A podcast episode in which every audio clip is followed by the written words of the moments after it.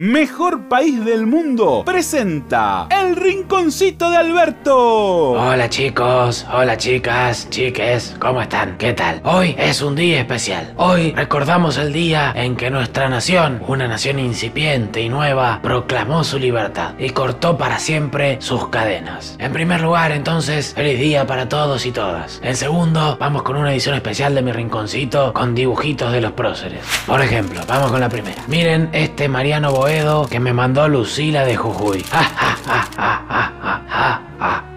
quedó muy lindo, Lucila. Se parece un poco al cantante de Virus. ¿Alguna vez escucharon Virus? Otro. Tomás de Bransen me hizo a mí en el Congreso de Tucumán con todos los próceres declarando la independencia de nuestro país. Muy lindo, Tomás. Si tuviera una máquina del tiempo, sin dudas, viajaría a alguno de estos momentos históricos de nuestra historia. Por último, chicos, un pequeño mensaje. Los próceres de la patria no se amilanaron cuando tuvieron que cruzar los Andes, cuando tuvieron que proclamar la independencia y cuando tuvieron que mirar a los a los españoles y decirles, hey, vos, andate a freír churros. Eso es un ejemplo para todos nosotros. Piénsenlo en sus casas. ¡Viva la patria! Bueno, me voy a comer unas empanaditas de carne. Un saludo para todos. Un abrazo. Chao, los quiero.